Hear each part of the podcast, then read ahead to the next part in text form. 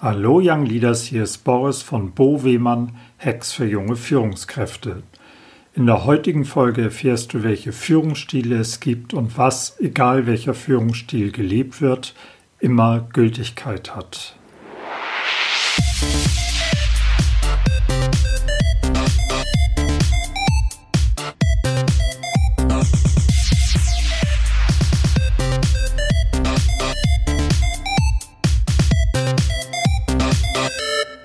In der heutigen Podcast-Folge sehen wir uns in erster Linie drei unterschiedliche Führungsstile an, und zwar die drei unterschiedlichen Führungsstile, die der Sozialpsychologe Kurt Lewin unterschieden hat.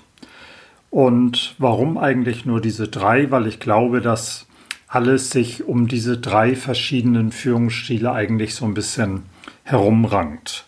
Fangen wir an mit dem autokratischen Führungsstil. Der autokratische Führungsstil ist der klassische Führungsstil, der bis heute eigentlich überlebt hat. Insbesondere in Organisationen mit Befehls- und Gehorsamstrukturen wie zum Beispiel beim Militär oder der Polizei findet dieser Führungsstil auch heute noch häufig Anwendung.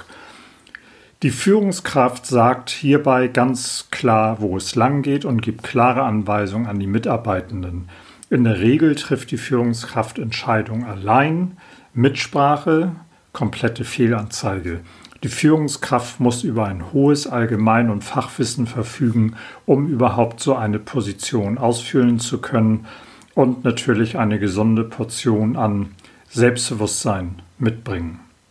Die Vorteile dieses Führungsstils liegen mehr oder weniger auf der Hand. Ähm, zum einen gibt es natürlich eine schnelle Entscheidungsfindung. Das gilt aber natürlich nur dann, wenn die Führungskraft überhaupt entscheidungsfreudig ist. Für die Mitarbeitenden wiederum ist das relativ easy dahingehend, als dass sie sehr, sehr wenig Verantwortung tragen müssen. Und last but not least, es gibt ganz klare Regeln und Strukturen, die Sicherheit und Orientierung vermitteln. Also, ich sag's mal so, eine sehr klare, strukturierte Welt, in der ganz klar ist, wer das Sagen hat. Die Nachteile liegen ebenfalls gleich auf der Hand. Es kann natürlich häufiger zu Fehlentscheidungen kommen, weil die gesamte Entscheidungsfindung von einer Person getragen wird und wenn diese Person in dem abgeschlossenen Märchenturm sitzt und glaubt, die Welt funktioniert so oder so, dann passiert es natürlich auch häufiger mal, dass Fehlentscheidungen getroffen werden. Dann ist es so, dass es keine Einflussnahme von den Mitarbeitenden gibt und auch keinerlei Mitbestimmung in irgendeiner Form. Und es kann durchaus zu einer Atmosphäre der Angst kommen in so einem Arbeitsumfeld. Denn gerade wenn die Führungskraft tatsächlich auch das voll auslebt, keinen Widerspruch duldet und äh, dann womöglich auch menschlich noch ein bisschen grenzwertig ist, dann kann es eine sehr schnell vergiftete Atmosphäre geben. Übrigens, gerade in so einem Arbeitsumfeld, glaube ich, ist es wichtig und richtig, einen gut funktionierenden Betriebsrat zu haben, um über den Weg des Betriebsrats dann auch ein bisschen Mitbestimmung und Mitsprache zu gewährleisten gucken wir uns als zweites den demokratischen oder sogenannten kooperativen Führungsstil einmal an. Dieser Führungsstil fokussiert sich auf die Mitarbeitenden und die Teamarbeit. Es ist der Gegenentwurf zum autokratischen Führungsstil. Es gibt gemeinsame Entscheidungsfindung. Die Führungskraft bespricht Ziele und anstehende Pläne und initiiert Arbeitsgruppen. Die Verantwortung ruht gemeinsam auf den Schultern der Führungskraft und der Mitarbeitenden. Die Vorteile liegen darin, dass es ein, eine hohe Verantwortungsbereitschaft der Mitarbeitenden gibt, dass es eine hohe Motivation im Team gibt, dadurch, dass es auch viel Mitgestaltungsmöglichkeiten gibt. Und es entlastet damit auch die Führungskraft, denn es lastet nicht alles nur auf ein paar Schultern, sondern es ist auf mehrere Schultern verteilt. Und auch gerade die geteilte Verantwortung ist natürlich eine Entlastung. Die Nachteile liegen eigentlich darin, dass Entscheidungsfindungen dadurch sehr langwierig sein können, wenn das nicht richtig strukturiert ist und nicht richtig moderiert wird, dann äh, kann man bestimmte Prozesse auch tot diskutieren oder totreden und kommt dann eigentlich nie zu einem guten Ende. Und äh, wenn es nicht klar aufgesetzt ist, beziehungsweise nicht gut aufgesetzt ist, dann kann es zu unklaren Strukturen kommen, unklare Organisationsvorgaben und Führungsschwächen in so einem Umfeld werden noch mehr, nee, noch weniger verziehen, als sie es in anderen Umfeldern getan werden.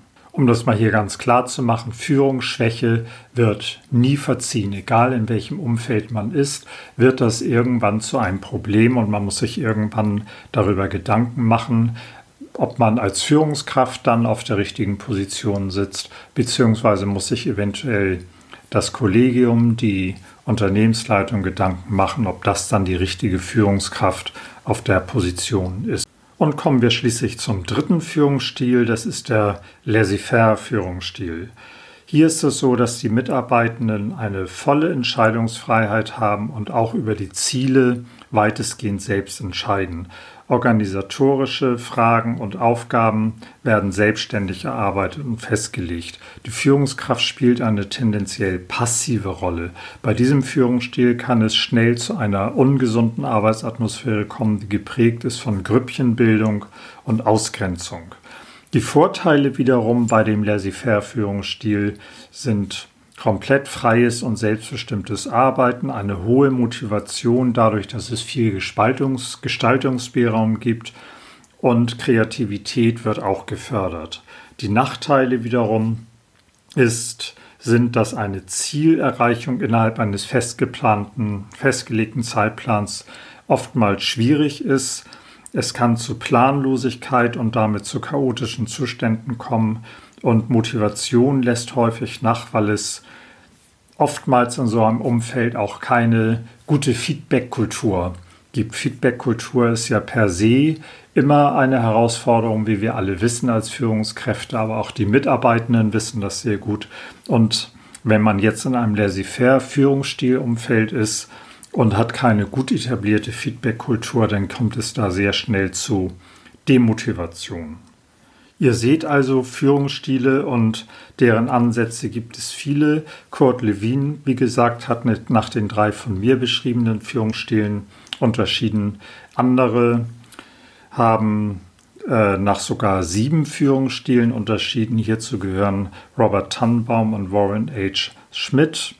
Und bei den sieben von den beiden unterschiedlichen Führungsstilen beginnt es auch mit dem autoritären Führungsstil, bei dem die Führungskraft die höchste Entscheidungsgewalt hat und geht dann über den patriarchalischen, den beratenden, den kooperativen, den partizipativen Führungsstil hin zum demokratischen Führungsstil.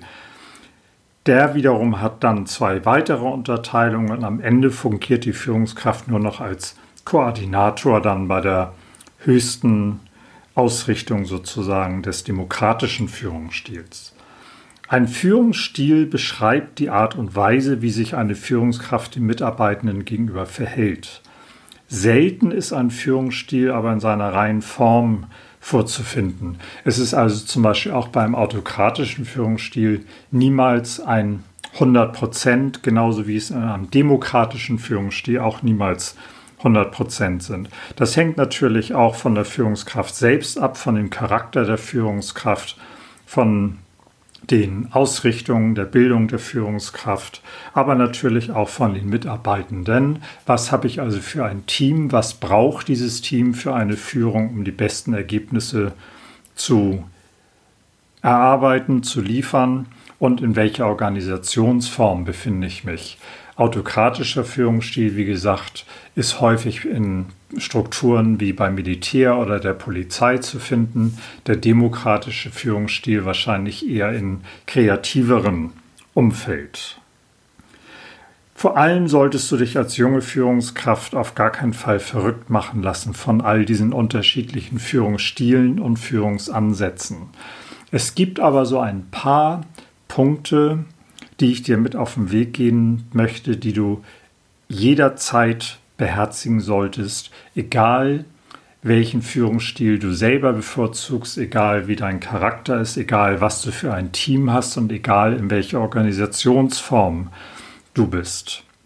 Und das ist zum einen, dass du den dir anvertrauten Menschen Wertschätzung entgegenbringst.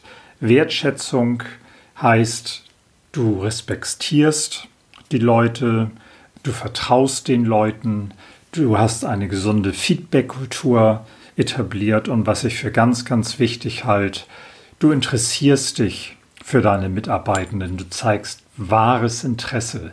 Es ist nicht schlimmer, als wenn ein Mitarbeitender dir etwas erzählt, zum Beispiel, ja Mensch, wir waren im Urlaub mit meinen beiden Kindern, ich habe einen Sohn und eine Tochter und ähm, wir waren auf Mallorca und das Wetter war ganz toll. Und sechs Wochen später unterhaltet ihr euch wieder und dann sagst du, Mensch, wie geht es denn deinen beiden Söhnen? Und ihr wart doch da neulich auf Teneriffa. Das geht gar nicht.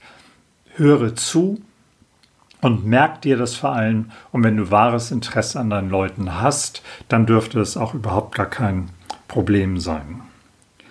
Sorge dafür, dass es eine angstfreie Atmosphäre gibt in dem Arbeitsumfeld, dass es kein toxisches Arbeitsumfeld ist, dass das Arbeitsumfeld wiederum auf Vertrauen, Respekt und Wertschätzung beruht und kommuniziere vor allem klar und transparent. Nichts ist schlimmer, als wenn du Raum für Spekulation lässt, wenn du unklare Anweisungen gibst, wenn du dich unklar ausdrückst und damit eigentlich immer so ich nenne das immer den Nebel des Grauens über das Team legst, weil eigentlich jeder so ein bisschen im Nebel stochert und keiner so recht weiß, was ist jetzt hier eigentlich Sache. Und last but not least sei ehrlich. Immer. Das ist nicht verhandelbar. Und ich gebe dir Brief und Siegel, es kommt früher oder später raus, wenn du nicht ehrlich bist. Oftmals ist es besser, dann lieber die Klappe zu halten, als etwas zu sagen, was nicht der Wahrheit entspricht. Wir alle kennen Situationen, wo du sagst, oh, das weiß ich jetzt gar nicht, wie ich das sagen soll. Ähm, lieber erzähle ich dann irgendeine Geschichte. Nein, tu das nicht, sondern dann, wie gesagt, halt die Klappe, mach dir dazu Gedanken und dann schweige lieber etwas länger und warte auf den richtigen Moment, wenn du das kannst. Und wenn es diese Möglichkeit nicht gibt, dann sei ehrlich und gerade bei einer unangenehmen Wahrheit transportiere unbedingt auch eine Perspektive. Also schlechte Nachricht erzählen, gleichzeitig eine Lösung, eine Perspektive aufzeigen. Sofort nimmst du die Angst, sofort vermittelst du Sicherheit, sofort vermittelst du deinem Team, dass du einen Plan hast, ähm, dass du weißt, worüber du sprichst und dass sie dir vertrauen können, du wirst das Kind schon schaukeln.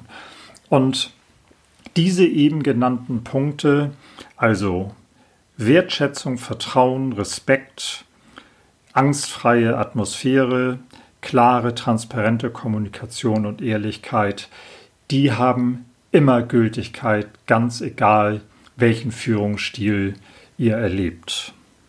So, ihr Lieben, ich hoffe, der ein oder andere gute Tipp war dabei. Euch hat diese Podcast-Folge gefallen. Und dann möchte ich euch noch etwas Inspiration mit auf den Weg geben, nämlich die beste Methode, um die Intelligenz eines Führenden zu erkennen, ist, sich die Leute anzusehen, die er um sich hat. In diesem Sinne, ihr Lieben, führt stets mit Herz und Verstand, habt eine ganz tolle, inspirierende Woche und ich freue mich auf die nächste Woche, wenn wir uns hier wieder auf dem Podcast-Kanal hören. Wenn euch die Folge gefallen hat, dann lasst doch eine Bewertung da, darüber würde ich mich sehr freuen. Vielleicht könnt ihr auch ein paar Leute inspirieren mit diesem Podcast. Vielleicht kennt ihr eine junge Führungskraft, die genau hier an einem Punkt ist in der Karriere, wo es helfen würde, einmal durch den Dschungel der verschiedenen Führungsstile kurz durchzuführen und das Wesentliche einer jeden Führungskraft zu sehen. Alles Gute für euch und bis dann, euer Boris.